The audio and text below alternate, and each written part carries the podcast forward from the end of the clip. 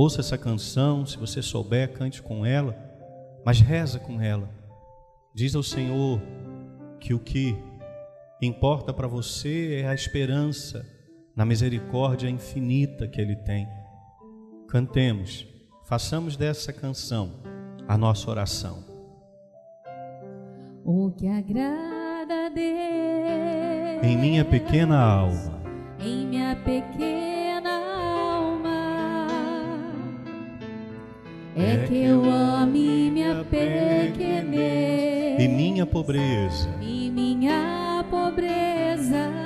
mais uma vez, do início, O que agrada a Deus. Em minha pequena alma, em minha pequena alma. É que eu, é que eu ame minha pequenez e minha pobreza, e minha pobreza é a esperança cega. É a esperança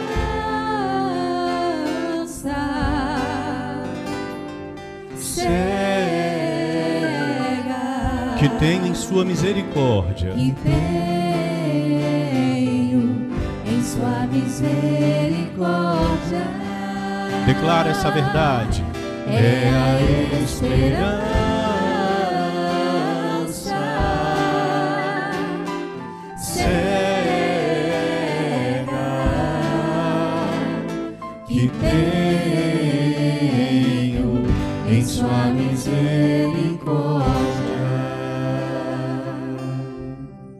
A primeira leitura, tirada do livro do Levítico, fala como um leproso deveria ser tratado se aparentasse.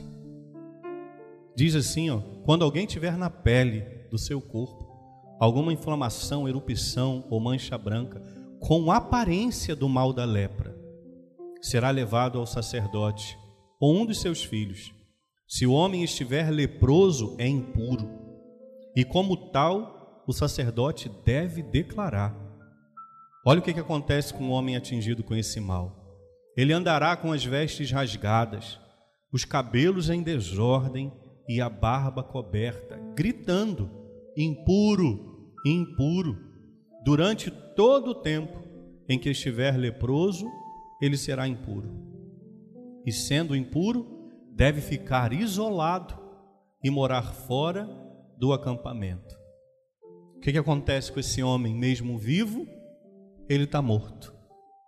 Morto, porque ele perde toda a esperança, ele perde a dignidade, ele tem que andar com o cabelo desgrenhado, a barba coberta, ele perde a aparência que ele tinha. Ele precisa gritar e fazer barulho se alguém chegar perto dele dizendo impuro, impuro. Olha isso, olha o tamanho da humilhação. Mas é claro, a gente precisa entender, padre, por que essa lei existia? Não é porque Deus queria humilhar as pessoas, mas pensa num mundo sem o tratamento.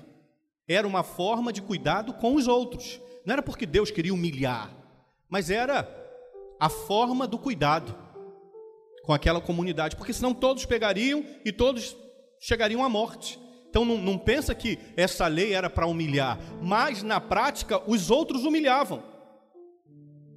Porque o leproso, se alguém chegasse perto dele, ele tinha que balançar uma sineta e gritar: impuro, impuro. E se ele chegasse perto de alguém sem avisar, ele poderia ser agredido, morto, porque ele levou alguém a um perigo concreto. E claro, ele tornou impuro aquele que chegou perto e tocou nele. Então essa pessoa viva já estava morta. Morta porque perde o convívio com a família, com os amigos, o convívio com a comunidade. Imagina você viver fora dos muros. As cidades, nós sabemos bem, antigas, elas eram cercadas por muralhas para defesa. Por isso que quando Francisco de Assis resolve viver o evangelho, ele sai de Assis e vai para Porciúncula. Era o lixão onde os mendigos e os leprosos moravam, fora da cidade. Por isso. Então aquela pessoa já estava morta. Aí aquele homem fica sabendo que o Senhor está passando, está chegando. É a oportunidade que ele tem na vida. Pare e pensa. Quanta coisa aquele homem não tinha para pedir? Pare e pensa.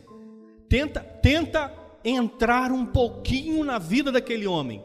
O quanto você ia pedir, sabendo que Jesus está passando perto de você e que Ele é o Senhor de todas as coisas.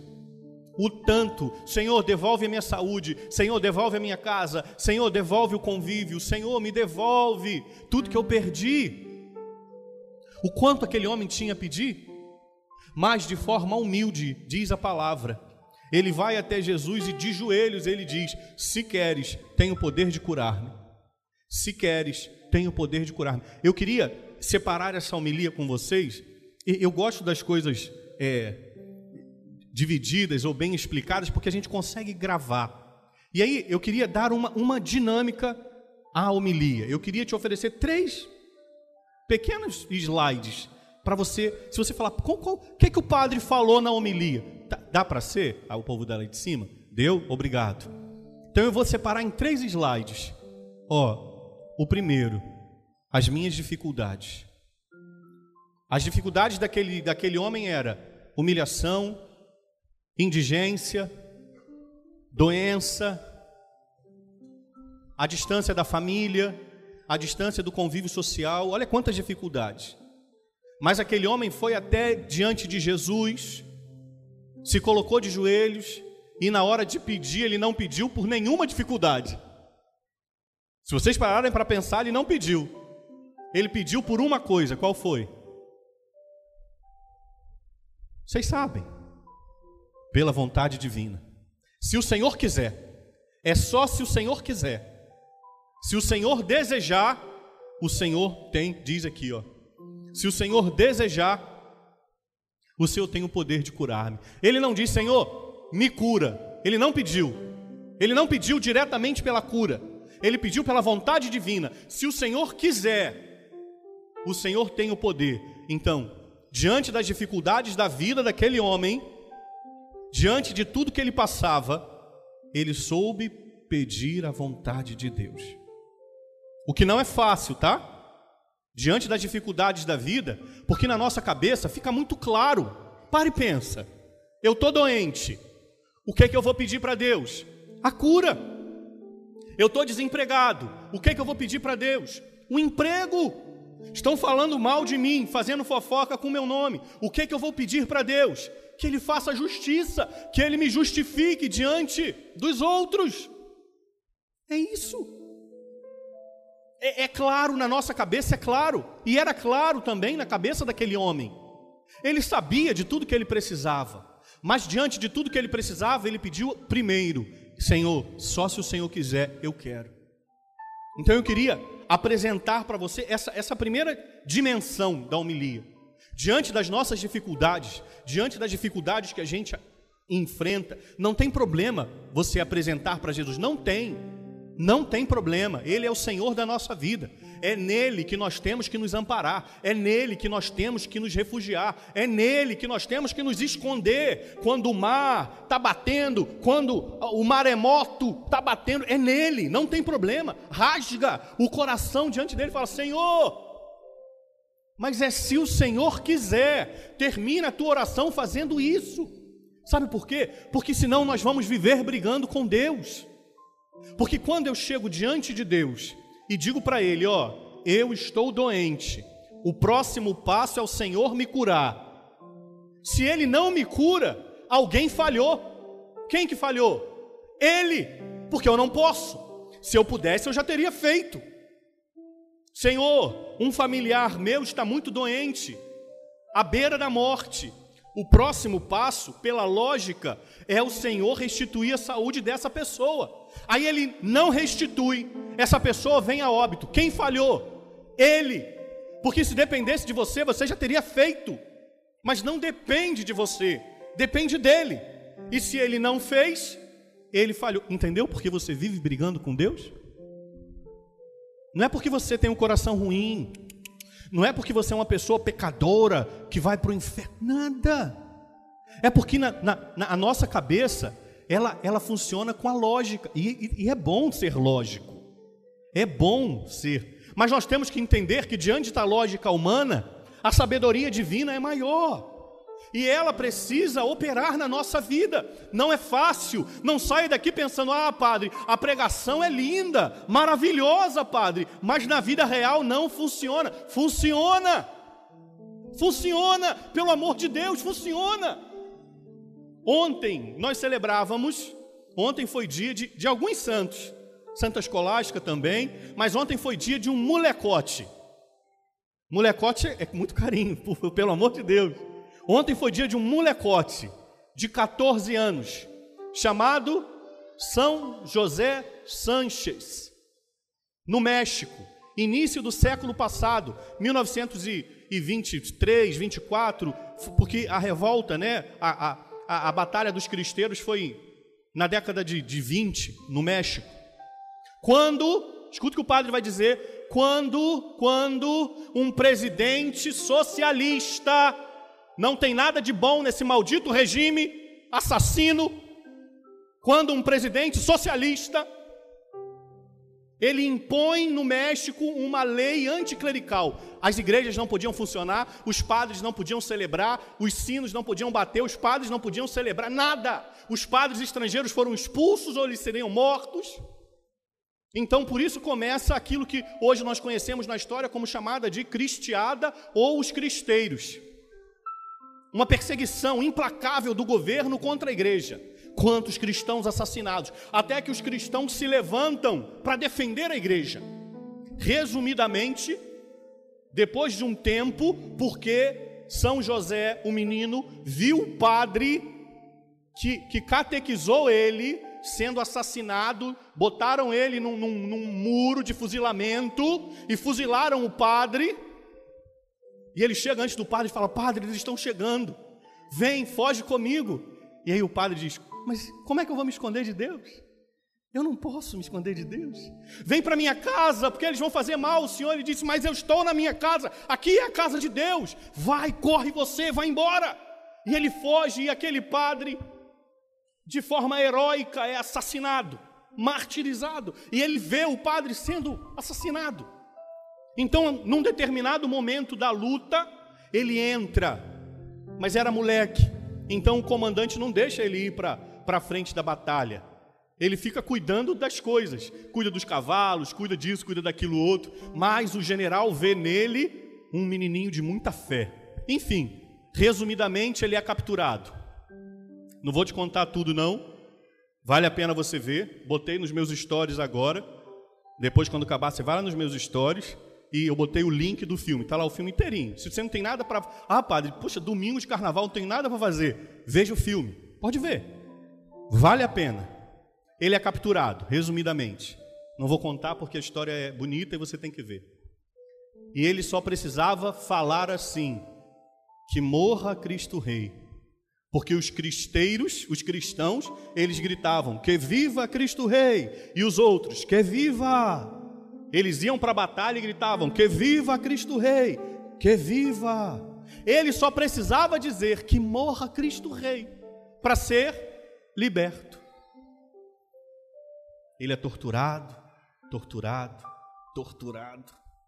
Aí um amigo dele vai onde ele está preso e o amigo dele fica nervoso. Ele diz para o amigo: Vai embora, porque eles vão te encontrar aqui. Eu estou nas mãos de Deus, fica, fica tranquilo. Um moleque de 14 anos pelo amor de Deus. Até que, na hora da morte, tá a mãe, o pai, o tio dele. E ele olha para a mãe e o tio mais uma vez diz: Você só precisa dizer, diga a frase que você vai ser liberto. Ele olha para a mãe e diz: Eu amo a senhora. E diz assim: Eu estou voltando para casa. Que viva Cristo Rei. E aquele menino, menino, é martirizado. São José Sanches. É possível, na nossa dificuldade, a gente entregar e dizer: Senhor, se o Senhor quiser, eu acredito que no coração daquele menino, ele deve ter falado várias vezes: se o Senhor quiser, o Senhor pode, o Senhor tem o poder de me libertar, o Senhor pode. Mas entre negar o Senhor e morrer, ele escolheu oferecer a vida do que negar Jesus. Então é possível, mesmo nas suas dificuldades. Eu não estou falando que é fácil, não, por favor, não saia daqui dizendo, ah, padre, é fácil. Não, não é fácil, não. Eu não estou dizendo que é gostoso, não, não é, não. Diante da dor, diante do sofrimento, não é fácil, não é. Não é, eu não estou aqui fazendo uma, uma pregaçãozinha destituída de, de realidade, de vida, não, não estou não. Diante da dor, não é fácil, mas nós também podemos dizer: aprenda com ele. Eu, eu, eu conhecia a história né, dos cristeiros, mas eu não tinha visto o filme. Até que ontem um amigo meu botou o filme. Eu falei, vou ver, obrigado, meu irmão, pela dica. E hoje eu estou indicando para vocês. O que é bom a gente tem que indicar. Que na nossa dificuldade tenhamos nós a coragem de dizer que viva Cristo Rei. Essa é a primeira dimensão. Aquele homem apresentou diante do Senhor a sua vida e disse: Se o Senhor quiser, eu quero a tua vontade. A segunda dimensão que eu queria olhar, e aí eu peço para trocar, porque quando a gente visualiza, a gente grava, são os meus pecados e as minhas fraquezas. Porque diante de Jesus, aquele leproso agora olha a lepra como sendo algo ruim. Primeiro nós olhamos a lepra como sendo algo difícil. Agora vamos olhar a lepra como sendo algo ruim. Diante de Jesus, aquele homem tinha que sair correndo, tinha que ir embora. Ele não poderia ficar ali, ele tinha que se envergonhar dele, ele tinha que pegar a sineta, sacudir, gritando e dizendo: impuro, impuro, impuro. Diante de todos, ele tinha que ir embora. Mas ele enfrentou a miséria dele, ele enfrentou a lepra do coração dele. E aí ele foi diante de Jesus, mesmo leproso, envergonhado, humilhado com o cabelo desgrenhado, a barba coberta, ele foi até o Senhor. O que que isso tem a nos ensinar para nós que aqui estamos, para você que acompanha essa pregação?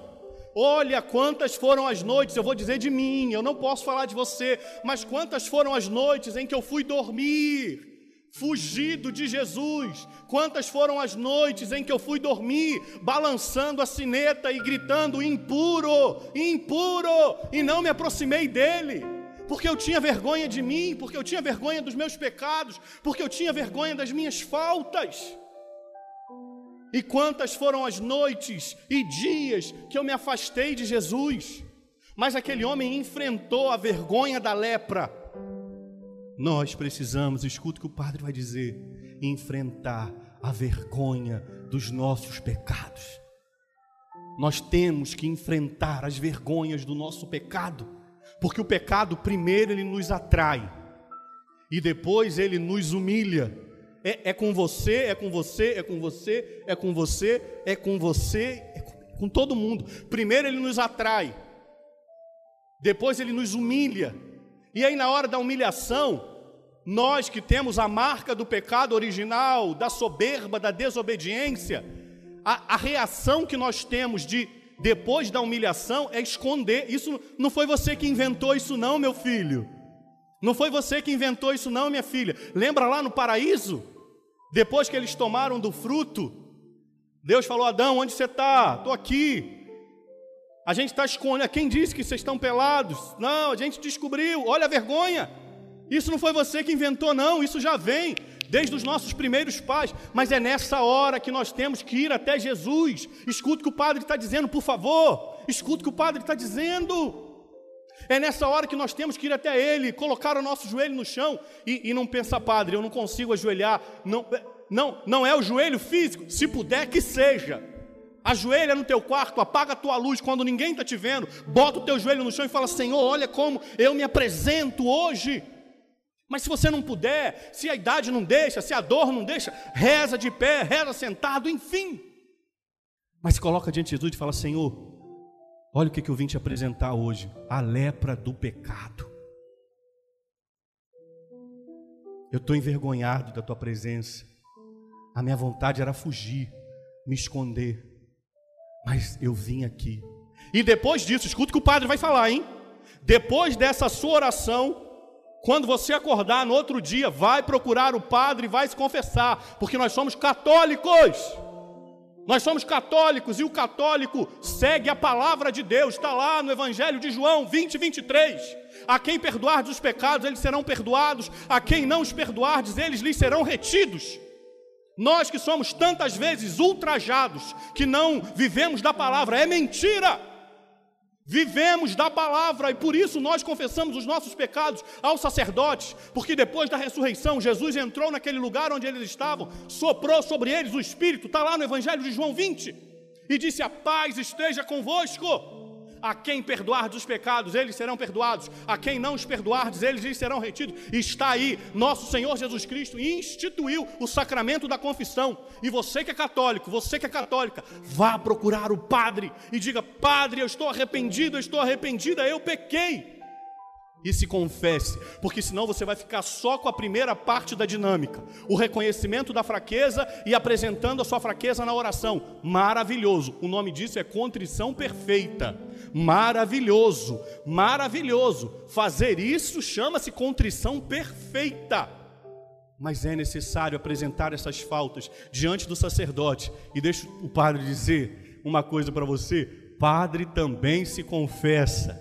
Deixa o padre dizer uma coisa para você, bispo também se confessa. Deixa o padre dizer uma coisa para você, o papa também se confessa, porque nós também somos pecadores. E o Senhor instituiu o sacramento da penitência a homens pecadores, mas instituídos, ordenados pela graça do seu sacerdócio.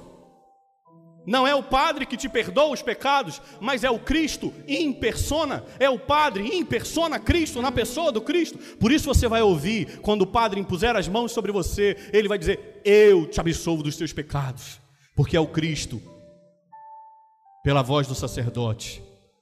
Então, ó, a primeira dimensão, as minhas dificuldades, as minhas lepras, que, que não são culpa minha mas às vezes acontece, eu devo apresentá-las a Jesus.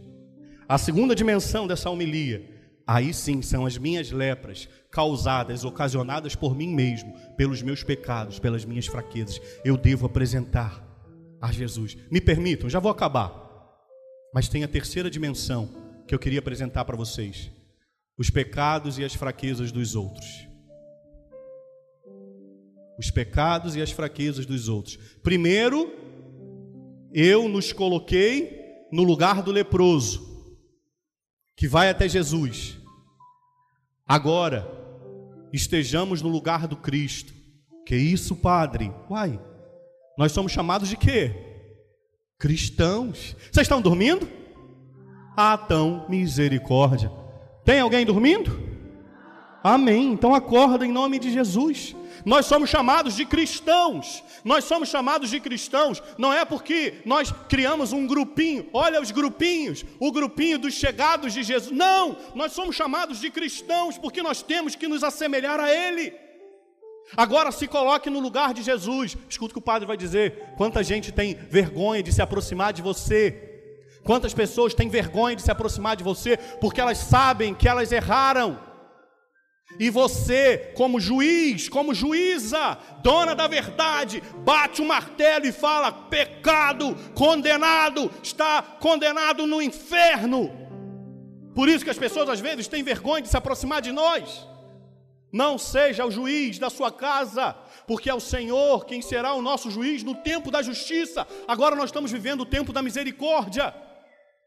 E quantas pessoas não se achegam a nós, porque elas sabem que se elas se achegarem a nós, elas vão tomar uma cajadada na cabeça. Sai daqui, leproso, sai daqui, leprosa. Jesus diz ali a palavra, estendeu a mão e tocou naquele homem. Jesus subverteu a lei, porque a lei dizia: expulsa, bota para longe, apedreja se for o caso. Jesus subverte a lógica humana e diz: vem para perto de mim. Jesus tocou naquele homem e disse: Eu quero, fica curado. E aí, aquele homem que estava para morrer, já estava morto, volta à vida. Escuta o que o padre vai dizer, e vocês me conhecem muito bem, vocês sabem que, que eu defendo a verdade do Evangelho, não estou aqui para fazer pregaçãozinha gostosa, pregaçãozinha de autoajuda, pregaçãozinha de vamos lá, não, vocês me conhecem.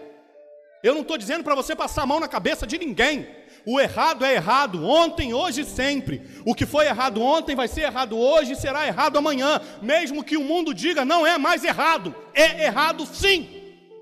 Mas deixa o padre dizer uma coisa: quem está no erro já sabe. Quem está no erro já sabe. Cabe a nós a tarefa de estender a mão, tocar e dizer: Vem, fica curado. Você não vai passar a mão e dizer: Tá tudo bem, eu te amo, eu te aceito. Claro que aceita. O amor é capaz de trazer para perto. Mas pare e pensa quando Jesus encontrou Zaqueu. Jesus falou: Zaqueu, hoje a salvação entrou na sua casa. Vem, vem, mas continue roubando, seu ladrão. Quando Jesus encontrou a prostituta, ele disse: Tu, tu, tu tem cinco maridos você teve e o que você tem agora não é seu. Ele não disse para a prostituta: ah, Que bom que você me encontrou. Continue, continue adulterando. Ele não falou isso. Quando levaram a adúltera diante dele, ele não disse: Vamos, minha filha, levanta, cadê aqueles que te acusavam? Não estão aqui, vai e volte para a tua vida de adultério. Ele não fez isso. Absolutamente, ele não fez isso.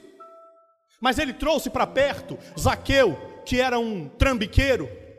Ele trouxe para perto a samaritana no poço, que era uma mulher adúltera, que já tinha se deitado com um monte de homem, casado. Ele levantou aquela mulher adulta que levaram, que queriam apedrejá-la, ele trouxe ela para perto. Todos que trouxeram para perto de Jesus, ele trouxe para perto dele. E trazer para perto dele foi a mudança de vida daquelas pessoas. Escuta o que o padre vai dizer. Talvez tenha gente morta na sua casa. Talvez tenha um monte de gente morta, um monte de lepra na sua casa. Talvez você já tenha tido até brigado nesses poucos dias de carnaval, porque alguém da tua casa quis sair, quis sair vestida feito uma prostituta, quis sair vestido feito um prostituto, porque é isso que está acontecendo. Homens e mulheres andando na rua como prostitutos. E talvez você já tenha apedrejado, talvez você tenha botado o dedo na cara, talvez você tenha chamado de sei lá qualquer nome. Está errado? Está errado. E vai continuar errado. E não interessa que o mundo diga que não está. Ontem eu estava vendo a internet, que desgraça! Tem um site esquerdista, não tem nada que preste na esquerda, é uma desgraça. Um site esquerdista, a matéria é ela. Como, eu não vou usar a palavra que está lá, porque eu tenho respeito ao lugar que eu estou, mas traduzindo era como transar no bloco rapidinho. Algumas formas de transar no bloco sem tirar a roupa. Isso é crime. Ato libidinoso em público é crime. E aí uma, uma, uma mídia ensinando. Está errado, vai continuar errado e sempre será errado. Isso e todo e qualquer outro tipo de coisa. Mas deixa o padre dizer, se tem alguém na sua família vivendo assim, talvez tenha alguém na sua família se perdendo agora no, nesses blocos infernais da vida. Ai, padre, dá para curtir o carnaval sem. Não dá! Não dá! Ou você grita que viva Cristo Rei, ou você vai viver afundado na lama. Claro que dá para viver o carnaval. Vai na beira da praia, toma água de coco com a tua família, passeia, vai no jardim botânico, vai no jardim zoológico, vai na lagoa, vai, pega a, a, o carro e vai para a montanha, vai na serra, sente um friozinho, come um fondue. Agora não dá para você andar no meio daquela prostituição e não se manchar, não dá. Não dá, escuta o que o padre está dizendo, porque você vai pecar com um olhar. Se você ficar parado um minuto, você vai pecar com um olhar, porque vai passar uma mulher pelada, vai passar um homem pelado, e você está completamente, você pode ir fantasiado de padre, co coberto do pescoço ao pé, mas você vai pecar, porque você vai pecar com os olhos, e não, é, não vou, vai, claro que vai. Mas talvez tenha alguém dentro da sua casa que esteja se perdendo agora, se prostituindo, vivendo. A, a, a, vida, a vida é uma só. Aproveite isso, aproveita. Aproveita agora. Aproveita. Porque depois o fogo do inferno vai estar alto. E tem um monte de gente se perdendo. E sabe por que está se perdendo também? Porque nós, que deveríamos ser os misericordiosos, somos nós os juízes, que estamos olhando na cara e estamos falando: você vai para o inferno. Padre, mas o senhor está fazendo isso? Não, eu estou denunciando. Eu estou denunciando o erro.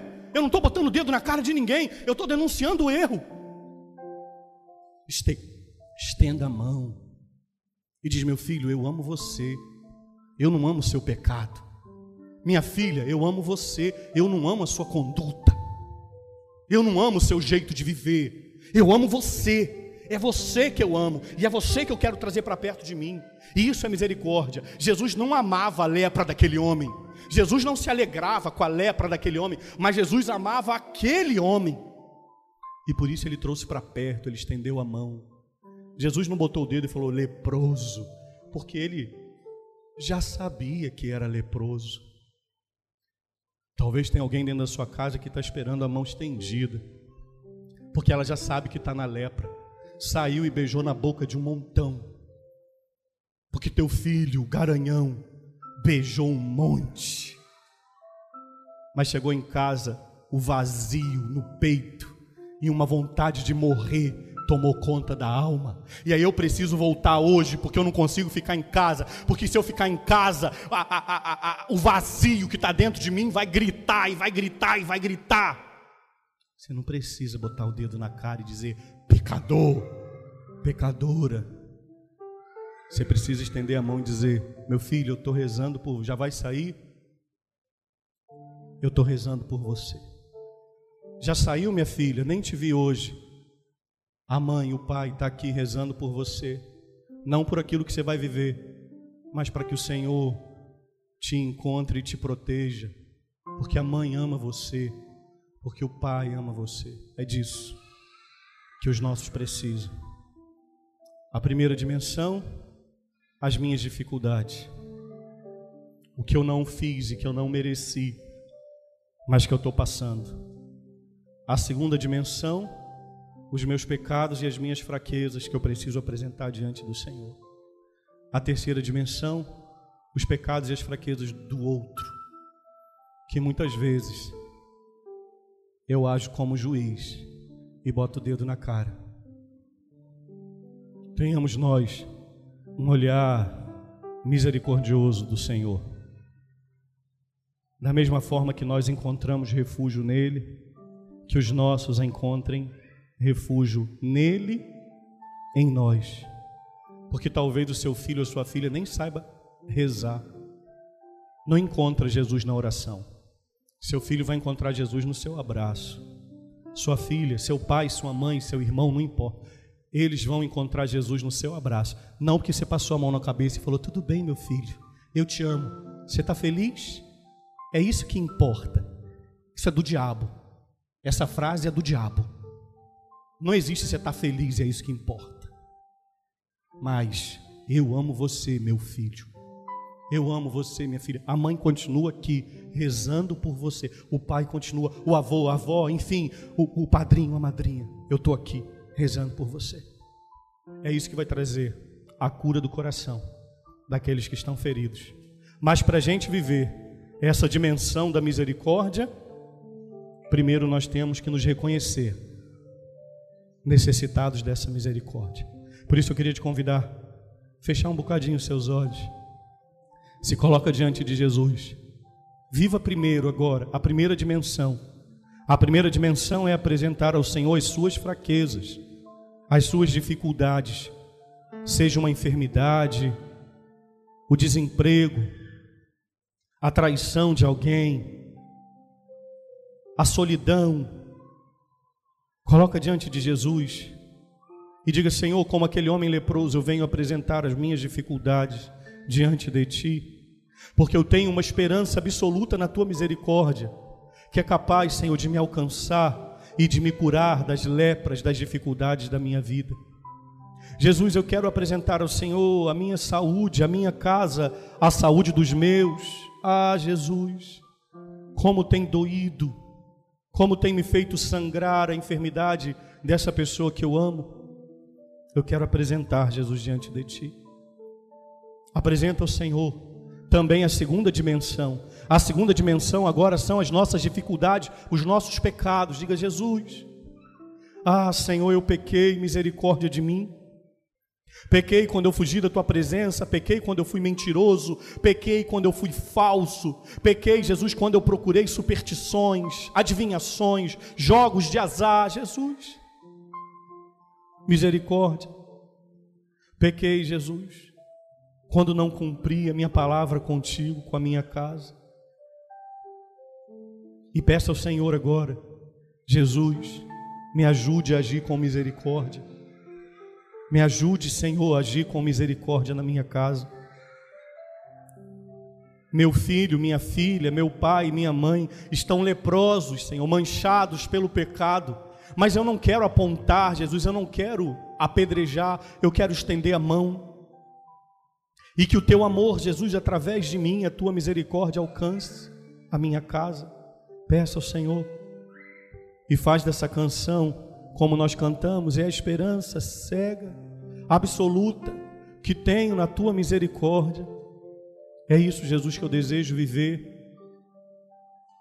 Canta essa canção e faz dela a tua oração. Reza com ela. O que agrada a Deus em minha pequena alma, em minha pequena é que eu ame minha pequenez em minha pobreza. em minha pobreza. Mais uma vez, O que agrada a Deus. Em minha pequena alma, em minha pequena alma. É que eu ame minha pequenez em minha pobreza. e minha pobreza Diz você, vai, é a esperança. é a esperança. Cega. Cega. Que tenho. Que tenho em sua misericórdia. É a esperança. é a esperança. Cega